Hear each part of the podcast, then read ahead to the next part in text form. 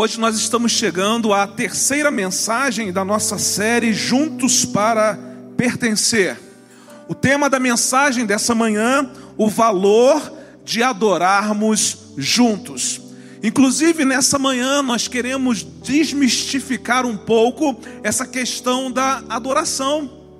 Porque achamos que adoração é apenas o momento em que nós cantamos como igreja, juntos aqui neste lugar.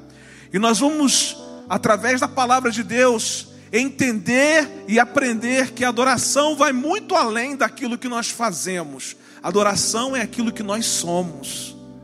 Nós só fazemos porque somos.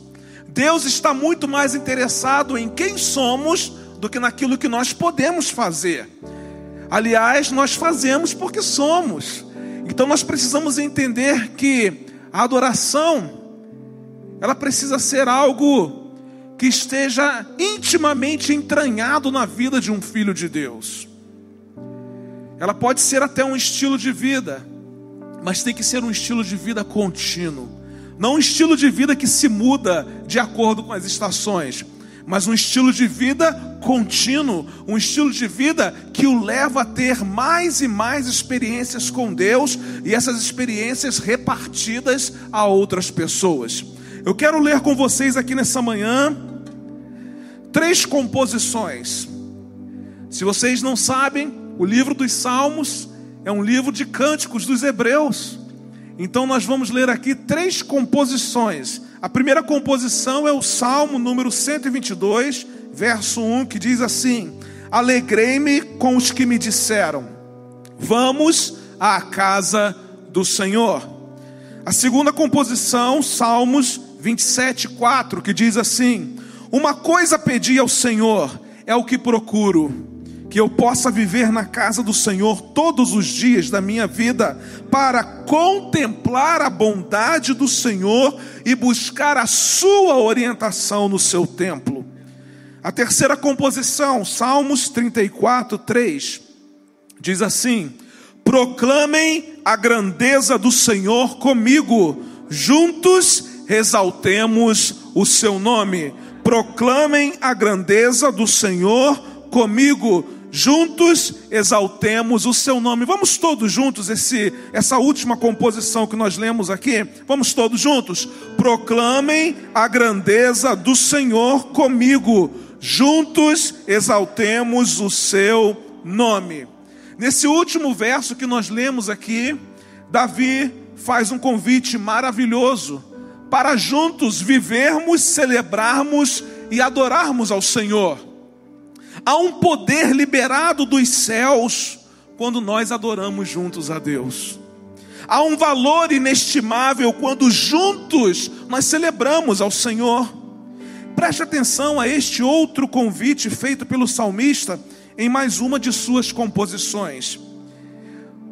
Ele disse assim: Aclamem o Senhor todos os habitantes da terra.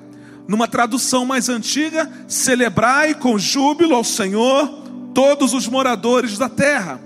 O texto continua dizendo: prestem culto ao Senhor com alegria. Entrem na sua presença com cânticos alegres, reconheçam que Ele é o nosso Deus ele nos fez e somos dele, somos o seu povo e rebanho do seu pastoreio. Entrem por suas portas com ações de graças e em seus atos com louvor. Deem-lhe graças e bendigam o seu nome, pois o Senhor é bom e o seu amor leal é eterno. A sua fidelidade permanece por todas as gerações. Quando eu leio este salmo, eu penso que todos são convidados a adorarem a Deus. Todos são convidados a prestarem culto a Ele com alegria. Todos são convidados a celebrarem a Sua presença, a reconhecerem a Sua divindade, o seu pastoreio e a Sua paternidade. Por quê, pastor? O texto diz: porque Ele é bom e o seu amor é eterno, e a sua fidelidade permanece por todas as gerações. Numa outra tradução, porque o Senhor é bom e eterna é a sua misericórdia, e a sua verdade e a sua fidelidade estende-se de geração em geração. Eu quero dizer para vocês nessa manhã que a principal missão da igreja é adorar ao Senhor. O fim principal do homem é glorificar a Deus e adorá-lo para sempre. Deus criou o homem para adorá-lo. Então, o fim principal do homem é glorificar a Deus, é adorar a Deus para sempre. Eu e você existimos para adorar a Deus. E como eu já disse, há um poder incrível liberado do alto quando nós podemos fazer isso juntos.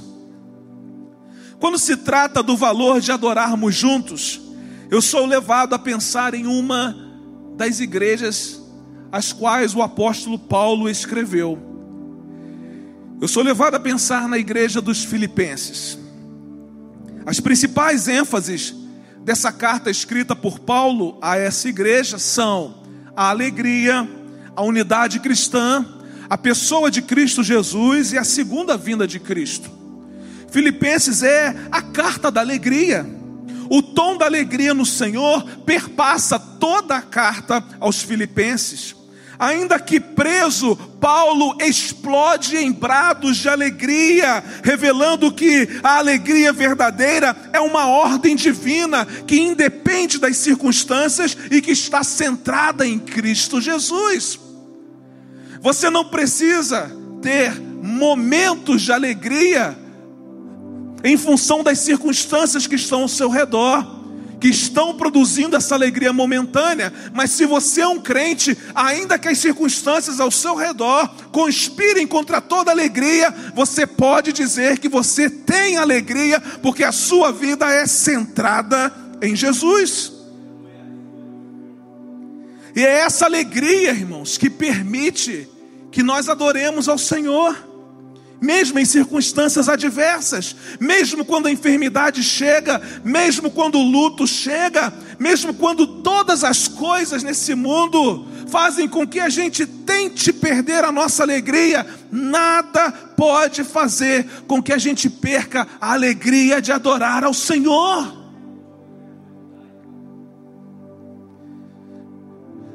No capítulo 4 da carta aos Filipenses, Paulo faz as suas últimas recomendações a essa igreja. E nessas recomendações, Paulo ensina o que é preciso fazer para os irmãos descobrirem o valor de adorarem juntos. Estas recomendações, elas ainda estão em vigor. E elas também servem para que possamos também descobrir o valor de adorarmos juntos. A partir daquilo que Paulo escreveu aos crentes filipenses, nós vamos aprender nessa manhã a descobrir o valor de adorarmos juntos. E quando eu falo em descobrir, é porque em algum momento a gente não sabia, ou em algum momento a gente perdeu a essência do que é adorar em conjunto. Então, por isso, nessa manhã, a palavra de Deus vai nos ensinar a descobrir o valor de adorarmos juntos. E a primeira coisa que eu aprendo aqui é a seguinte: para descobrir o valor de adorarmos juntos, ame e demonstre amor pelos irmãos. Ame e demonstre amor pelos irmãos. Paulo começa e o versículo primeiro da carta aos Filipenses, capítulo 4, diz assim: Portanto, meus irmãos, a quem amo e de quem tenho saudade, vocês que são a minha alegria e a minha coroa. Paulo começa o capítulo 4 da carta aos Filipenses falando do seu amor por aqueles irmãos, falando da saudade que ele tinha daqueles irmãos, falando que aqueles irmãos eram a sua alegria e a sua coroa. Só celebra ao Senhor quem ama o seu irmão. Não adianta, irmãos, chegarmos nesse ambiente e no momento em que estamos cantando e tocando, celebrarmos ao Senhor, adorarmos, levantarmos as nossas mãos, gritarmos e fazermos tantas coisas, se nós não somos capazes de amar os nossos irmãos. O grande problema é que a gente acha que Deus recebe a nossa adoração. E como é que Deus pode receber a adoração de alguém que não ama o seu irmão? É uma das perguntas que eu faço a você e a mim nessa manhã. Quantas vezes chegamos nesse lugar vazios de nós mesmos, vazios de Deus? E estamos crentes de que Deus está aceitando algo que está saindo da nossa boca, ou algum movimento externo do nosso corpo. Deus aceita aquilo que nós não podemos enxergar, que é a realidade, a verdade do nosso coração. Certa vez Deus disse através do profeta Isaías ao seu povo: Vocês me adoram, com seus lábios, mas eu não aceito o louvor de vocês, eu não aceito a adoração de vocês, porque eu vejo aquilo que vocês não são capazes de ver, eu vejo a realidade do coração de vocês. Há um valor em adorarmos juntos, sim, mas quando colocamos em prática aquilo que a palavra de Deus nos ensina, quando nós somos capazes de amar os nossos irmãos. Interessante porque na língua grega há dois tipos diferentes de coroa: diadema, que significa coroa real, e estefanos, que significa a coroa do atleta que saía vitorioso dos jogos gregos. Mas também Estefanos era a coroa com a qual se colocava os hóspedes quando participavam de um banquete nas grandes celebrações. E esta é a última palavra que Paulo usa neste verso.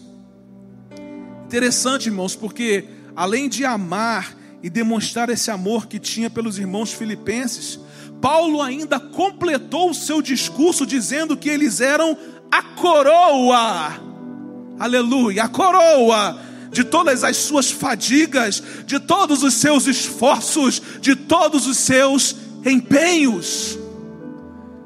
Paulo estava dizendo a eles: Tenho prazer de ter vocês como a minha coroa. É como se ele dissesse que no banquete final de Deus, os filipenses seriam a sua coroa festiva. Adoração é sim um estilo de vida, onde o ingrediente principal é o amor. Quem não ama e nem demonstra amor pelos irmãos está totalmente fora do contexto de uma adoração que Deus aceita. O amor entre os irmãos revela o valor da adoração em comunidade. Então tente compreender algo aqui nessa manhã que Deus está ministrando ao seu coração. Quando você ama e demonstra amor pelos seus irmãos, você está adorando a Deus. Quando você faz algo por um irmão que ninguém está vendo, Deus está recebendo a sua adoração.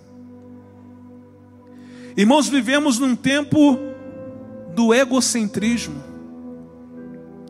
onde nós estamos mais preocupados conosco do que com os outros. Vivemos em um tempo de completa insensibilidade com relação ao que os nossos irmãos estão passando. E olha que nós estamos vivendo um tempo onde a igreja deveria demonstrar ainda mais o seu amor pelos seus irmãos. Eu quero crer, irmãos, que nessa manhã o Espírito Santo de Deus está encontrando espaço na nossa mente, no nosso coração, para ministrar esse algo profundo. Eu vejo quando você levanta as mãos na adoração, eu vejo quando você ergue a sua voz, eu vejo quando você salta, mas eu não vejo quando você ama. Eu não vejo você demonstrar o seu amor pelos seus irmãos. Irmãos, que as nossas mãos levantadas, que o soar da nossa voz, que os nossos pulos no momento dos cânticos sejam apenas um resultado do amor que nós temos uns pelos outros. Aliás, Jesus, dando as suas últimas instruções aos seus discípulos, ele chama os seus discípulos e diz para eles assim: Ó, vou dar um novo mandamento para vocês. Eles, opa, mandamento novo. Olha, vocês devem amar uns aos outros como eu amei vocês. E ele vai completar o discurso dizendo assim: nisto, ou seja, através do amor que vocês têm uns pelos outros, como eu amei vocês, as pessoas conhecerão que eu sou o Salvador. Nisto todos conhecerão que sois meus discípulos, se vocês se amarem uns aos outros como eu amei vocês. Não é com o nosso amor, mas é com o amor que é derramado pelo Espírito Santo. Paulo fala isso na carta aos Romanos.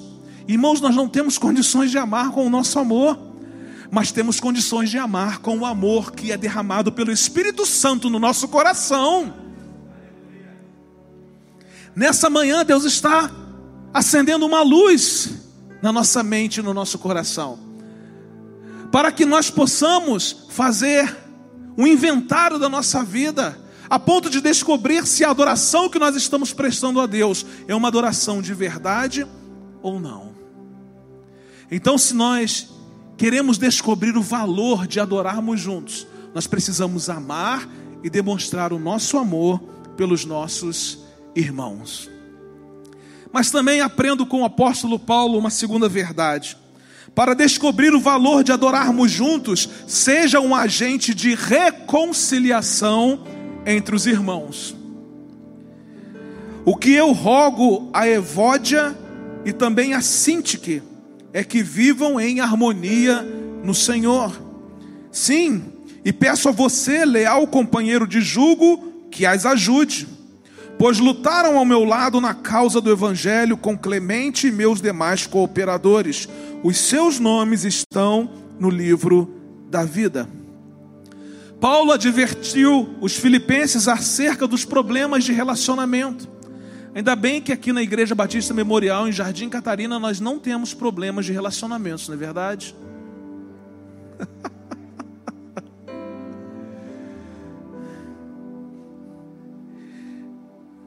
Eu sempre digo a alguém que vem falar comigo, pastor, estou saindo da igreja por causa de fulano. Eu falo assim, você está saindo por causa de mim, porque eu sou um problema. E você está saindo por causa de você, porque você é um problema e você está levando o problema para outra igreja. Porque nós, como seres humanos, já nascemos com o nosso chip danificado de fábrica e em algum momento nós vamos ferir alguém ou nós vamos ser feridos por alguém. Mas é interessante que nós estamos num contexto de família espiritual, onde nós podemos corrigir a rota da nossa existência, onde nós podemos acertar e onde nós podemos arrancar as nossas farpas e aquilo não ficar doendo mais na nossa alma. Paulo está advertindo os filipenses, está dizendo a eles assim: há um problema de relacionamento. A desarmonia entre duas irmãs daquela igreja não era um pequeno problema para o apóstolo. Essas irmãs, ao invés de adorarem juntas a Deus, estavam lutando por causas pessoais. Paulo então solicita a ajuda de um líder da igreja que ele mesmo não nomeia. E esse líder da igreja então vai ser um agente de reconciliação entre aquelas irmãs. Fomos chamados por Deus para sermos agentes de reconciliação. Olha que coisa interessante. Paulo escrevendo sua carta aos Coríntios, ele vai dizer exatamente isso: que nós fomos é, é, chamados por Deus como embaixadores aqui neste tempo para reconciliarmos o homem com Deus. Então nós somos agentes de reconciliação em duas frentes.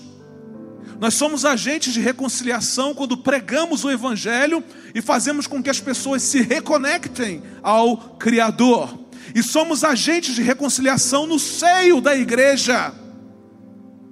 Irmãos, quantas vezes nós jogamos mais lenha na fogueira de uma briga, na fogueira de um, de um problema de relacionamento, do que realmente nos colocamos como alguém que vai promover a reconciliação? É muito mais fácil tomarmos partido do que tentarmos fazer com que as pessoas se reconciliem. Mas nessa manhã, Deus está dizendo assim: você quer adorar? Você quer que eu receba a sua adoração? Seja um agente de reconciliação. Paulo era um agente de reconciliação e havia um líder na igreja dos Filipenses que também era um agente de reconciliação. Por que, irmãos, que às vezes nós nos tornamos agentes de separação ao invés de agentes de reconciliação? Porque muitas vezes nós estamos neste lugar por causas pessoais e não por causa do reino. O dia que nós entendermos que nós estamos aqui por causa do reino, nós nos tornaremos agentes de reconciliação. Mas o dia que acharmos, irmãos, que a igreja tem que suprir as nossas causas pessoais, os nossos gostos pessoais, que a igreja tem que ser da maneira como a gente quer e não da maneira como Deus quer, nós vamos continuar sendo agentes de separação e não agentes de reconciliação. Há uma causa maior. Deus é maior, o reino é maior.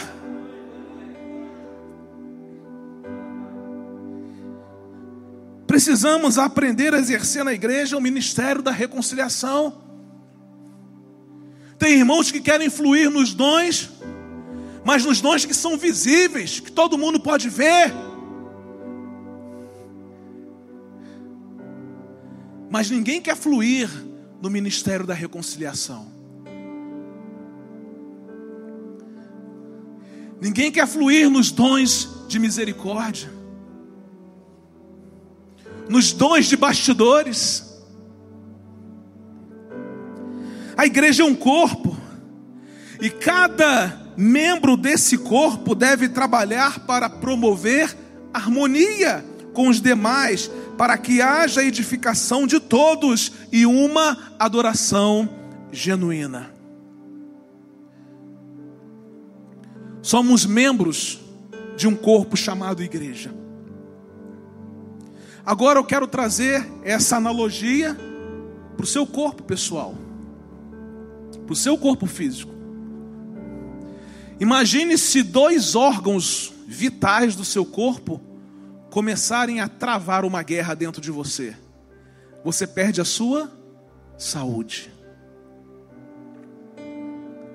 Irmãos, a igreja de Cristo está doente.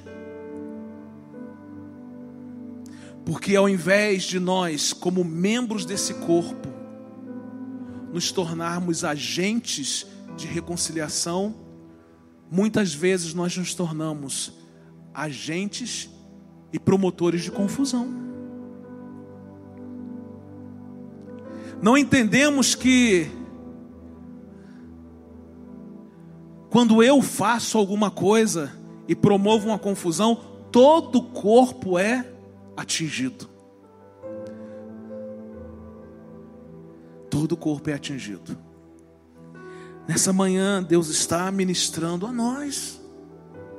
Irmãos, preste atenção naquilo que o Espírito Santo de Deus está dizendo a você. Nós não podemos estar unidos a Cristo e desunidos com os irmãos. Tem gente, às vezes, que a gente fala assim: ei, tá tudo bem? Falou assim: não, eu e Deus estamos muito bem, mas não estou bem com minha família, não. Eu fico pensando que há um. Há um.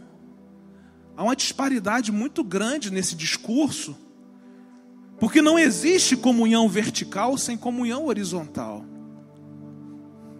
Por que, que Deus permitiu que nós estivéssemos juntos, porque é através do nosso relacionamento que nós aprendemos a nos relacionar com Deus. É verdade, pastor? É. Quando eu amo meu irmão, eu aprendo a amar a Deus. Quando eu sirvo o meu irmão, eu aprendo a servir a Deus. Então não existe essa comunhão. Estou muito bem com Deus, mas não estou bem com os irmãos. Não existe isso. Isso é uma desculpa esfarrapada que não há respaldo bíblico para essa premissa. Ninguém pode estar em paz com Deus e em desavença com os irmãos, é impossível, irmãos. Você dizer assim, estou em paz, mas tem desavença com alguém. Não existe adoração em conjunto em um ambiente onde não há reconciliação. Eu fico perguntando como é que você é capaz de erguer a sua voz para adorar ao Senhor, se ainda há alguém com quem você tem alguma rusga. Se quisermos prestar um culto que agrade a Deus, uma adoração em conjunto que suba como cheiro suave ao trono da graça, nós precisamos nos tornar agentes de reconciliação entre os irmãos. A pergunta é: será que Deus pode contar comigo e com você? Será que Deus pode contar conosco? Tomara que sim. Porque nós descobrimos o valor de adorarmos juntos. Quando nos tornamos agentes de reconciliação. Uma terceira coisa que eu aprendo com o apóstolo Paulo para descobrir o valor de adorarmos juntos. Seja uma pessoa moderada com os seus irmãos. Olha o que diz os versículos 4 e 5. Alegrem-se sempre no Senhor. Novamente direi: alegrem-se. Seja a amabilidade de vocês conhecida por todos. Perto está o Senhor.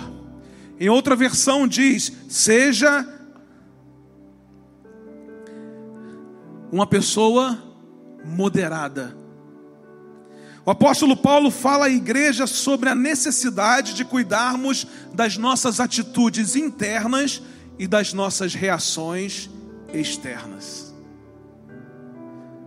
Precisamos cuidar do nosso interior e das nossas atitudes externas. A moderação, a amabilidade, tem a ver com o controle do temperamento. Que luta, né? Que luta. E eu fico pensando porque o próprio apóstolo Paulo escrevendo sua carta aos Gálatas, ele vai falar sobre o fruto do espírito. E vai falar sobre nove qualidades daquele fruto do espírito. E é interessante que às vezes a gente escolhe uma daquelas qualidades para fazer parte da nossa vida. Quando na verdade as nove qualidades daquele fruto deveriam fazer parte da nossa vida, inclusive o domínio próprio. São qualidades de um fruto. Se faltar uma qualidade daquela, o fruto não está bom. Então nós não podemos ir lá naquelas nove qualidades daquele fruto e escolher uma, opa, isso aqui tá bom para mim, não é?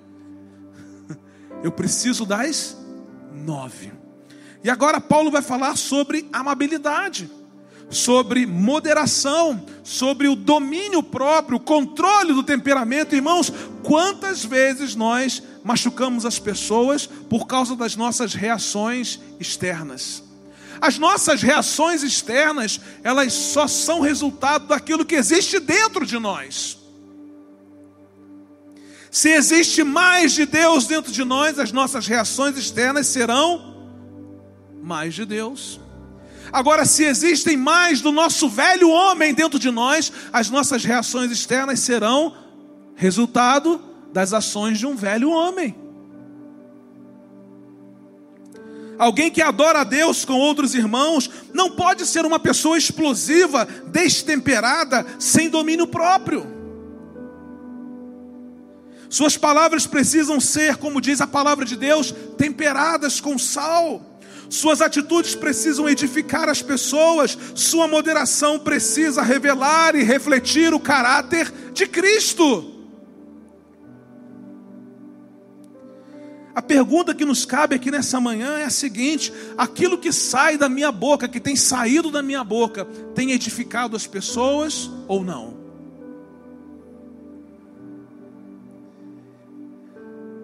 Tem feito as pessoas crescerem ou não? Tem feito as pessoas se tornarem melhores ou não. Se quisermos descobrir o valor de adorarmos juntos, precisamos nos tornar pessoas moderadas, com amabilidade, com controle no temperamento. Eu sei que é difícil porque eu também me destempero, irmãos.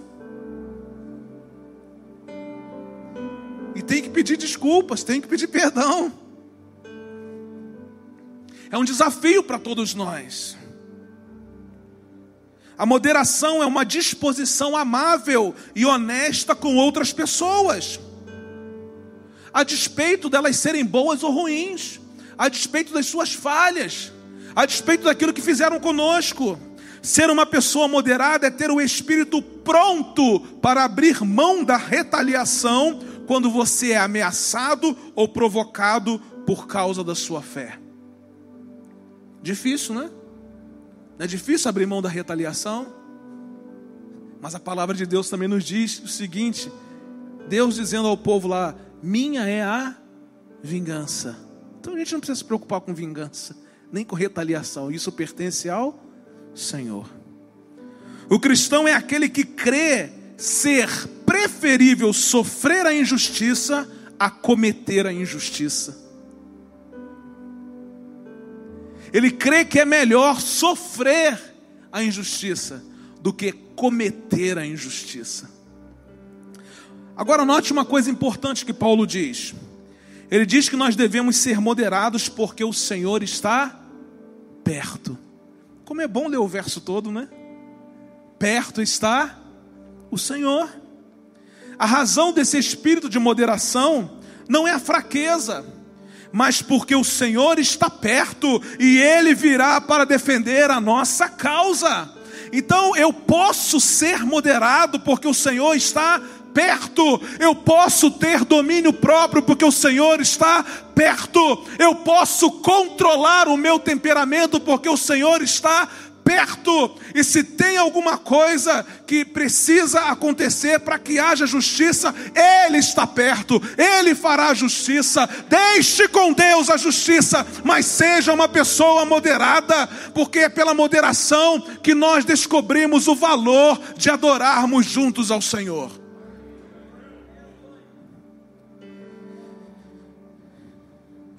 Ele está perto. Então podemos e devemos ser moderados com os nossos irmãos. E essa atitude revelará o valor de adorarmos juntos. Em quarto lugar, fiquem tranquilos, estou voltando de férias e estou animado.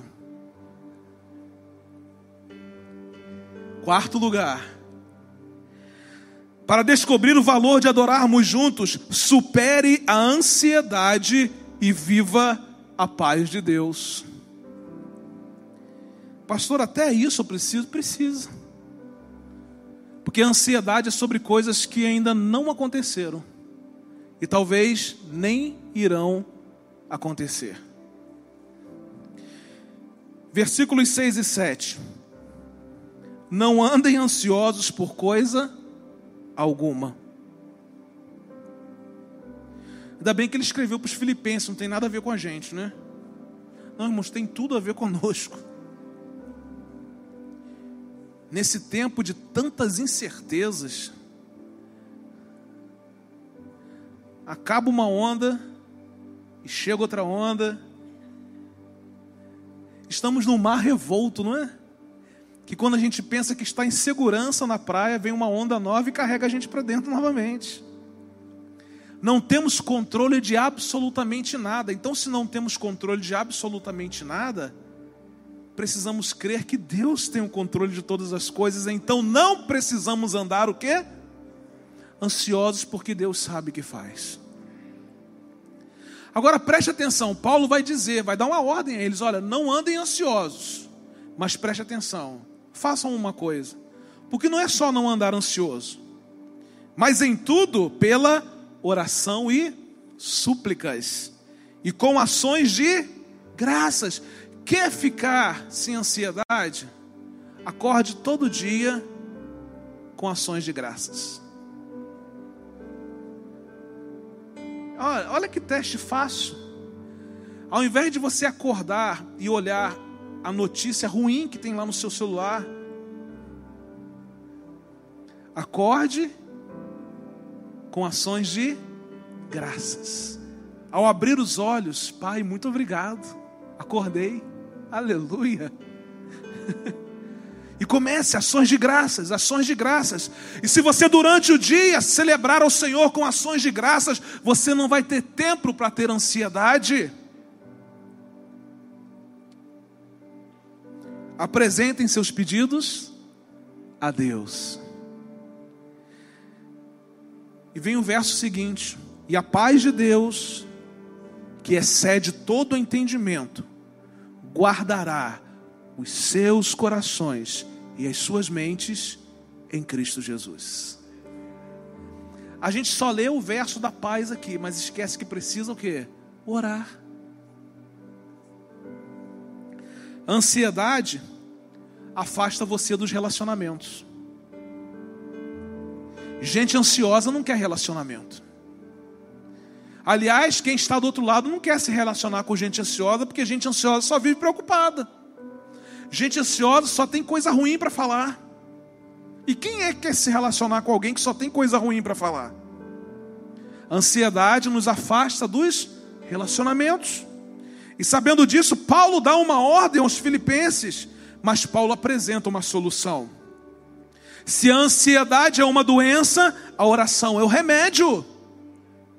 Irmão, se a ansiedade é uma doença, a oração é um remédio.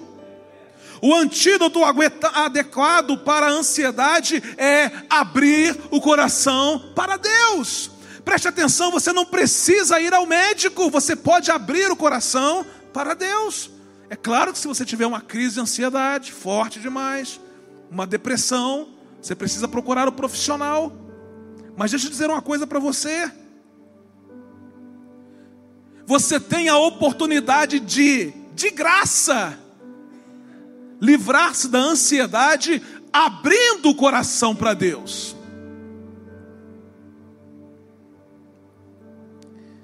Lidamos com a ansiedade, não com os livros de autoajuda, mas com a ajuda do alto. Onde o coração, onde a oração prevalece, a ansiedade desaparece. Onde a oração prevalece, a ansiedade desaparece. Guarde isso. Onde a oração prevalece, a ansiedade desaparece.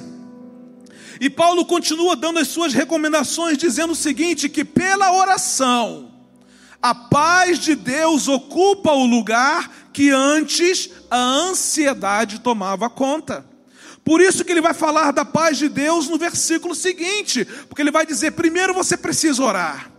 Primeiro você precisa agradecer, e aí então a paz de Deus vem e toma conta daquilo que antes a ansiedade tomava conta. Ansiedade antes tomava conta de quê? Da minha mente e do meu coração. Mas pela oração eu pude entender e pela oração eu pude abrir espaço para que a paz de Deus, que excede todo entendimento, permeasse a minha mente e o meu coração. O texto bíblico aqui no original diz que essa paz guarda a nossa mente e o nosso coração. A paz de Deus protege a nossa mente e o nosso coração. A paz de Deus cria um cerco na nossa mente e no nosso coração, para que não sejamos dominados pela ansiedade. A oração aquieta o nosso interior. Irmãos, é verdade, quantas vezes nós estamos com o nosso interior aí louco, a gente começa a orar, a gente começa a se derramar diante de Deus, e no final da oração parece que tudo aquilo que estava dentro de nós tomou o rumo dele, foi embora, e o que ficou foi a paz de Deus. Por quê? Porque a paz de Deus guarda a nossa mente e o nosso coração.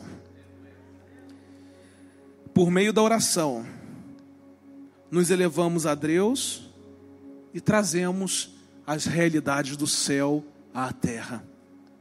A ansiedade é um pensamento errado e um sentimento errado. Por isso, a paz de Deus guarda a nossa mente e o nosso coração. O mesmo coração que estava cheio de ansiedade, pela oração agora está cheio de paz.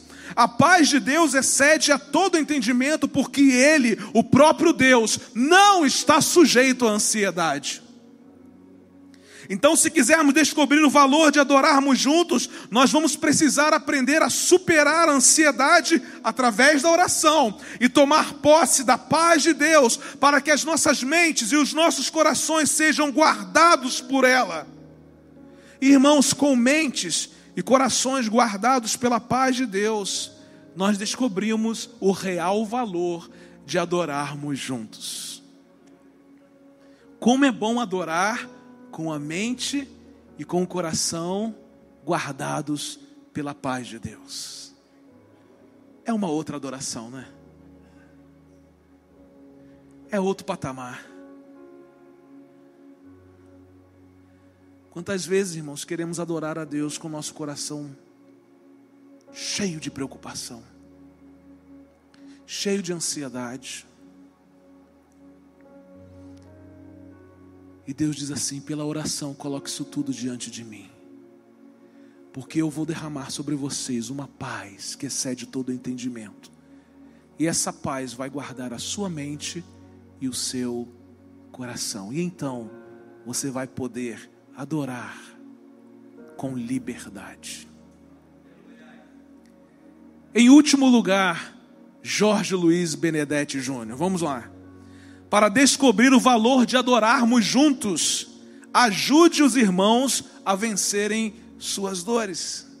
Irmãos, estão percebendo que a adoração não tem nada a ver conosco, mas tem a ver com aquilo que Deus faz através da nossa vida. E a gente pensa que tem a ver conosco, né? A gente é muito bobo.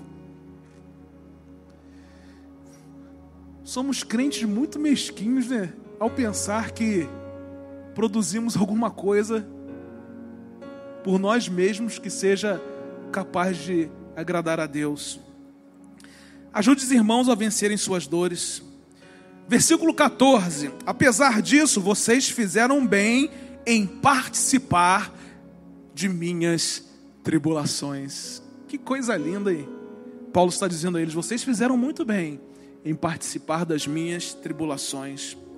A igreja de Filipos não apenas enviava dinheiro para Paulo, mas também enviava consolo, também enviava conforto, também enviava encorajamento.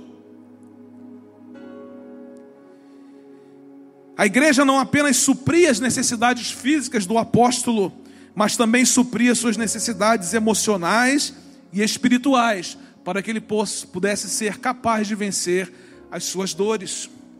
Os crentes filipenses renovaram sua bondade para com o apóstolo de duas maneiras: ajudando financeiramente e partilhando suas aflições. Era uma igreja que contribuía para a obra missionária como fruto de um profundo amor pela vida do missionário. A igreja se importava não somente com a obra, mas também com o obreiro, suas lutas, suas tribulações e suas dores. Irmãos, quantas e quantas vezes pessoas chegaram nesse portão aqui, na hora da celebração, e falaram assim: quero falar com o pastor. E alguém atendia e falava assim: calma aí, o culto está terminando. Ou então, se fosse em dia de semana, peraí que eu vou chamar ele lá em cima. Aprenda uma coisa, irmãos. Deus tem colocado pessoas no seu caminho, mas você tem transferido a oportunidade que Deus tem te dado de adorar a Ele para outras pessoas.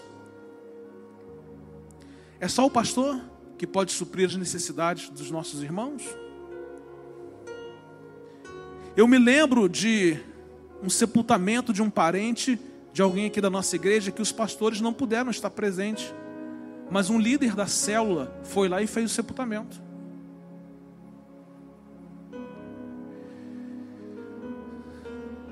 Irmãos, nós terceirizamos o privilégio que Deus nos dá de adorar a Ele quando nós nos importamos com as dores dos nossos irmãos. Chegou alguém com necessidade, a gente quer passar longe. Chegou alguém com necessidade, ah não, isso aqui vai ser um peso para mim, deixa eu sair daqui. Irmão, se chegou alguém com necessidade para você, encare isso como um privilégio que Deus está te dando para adorar a Ele. Encare isso como uma oportunidade que Deus está te dando, como um teste de Deus para a sua vida, para saber se o seu coração está nele ou se o seu coração pertence ainda a você. Quantos testes de Deus você jogou na lata do lixo? Você terceirizou. Ó, oh, segura a onda aí. Ah, irmãos, o dia que nós compreendemos que as dores dos nossos irmãos são as nossas dores, o dia que a igreja toda entender isso, Deus receberá a nossa adoração. Fica até difícil cantar, né, Tindinho? Depois o cara chegou do, das férias chateado com alguém, né? Mas irmãos, Deus ministrou o meu coração.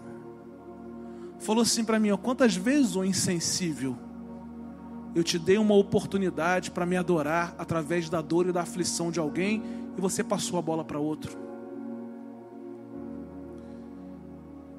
Se Deus fez alguém com aflição chegar até você, é contigo. Deus está te dando uma oportunidade de adorá-lo. Entenda isso nessa manhã. Como nós somos abençoados por Deus quando participamos das tribulações dos nossos irmãos, quando os ajudamos a vencer suas lutas e suas dores. O mesmo Paulo escrevendo a uma carta a uma de suas igrejas, ele diz o seguinte: que com a mesma consolação que nós recebemos de Deus no momento de dor da nossa vida, nós ajudamos a consolar outras pessoas.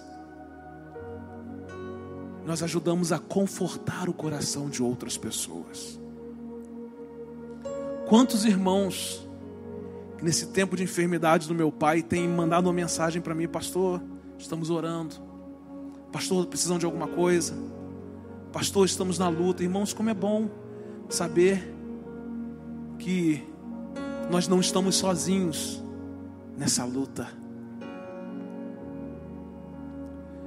Quando alguém com dor e aflição chegar até você, tenha empatia, coloque-se no lugar dessa pessoa.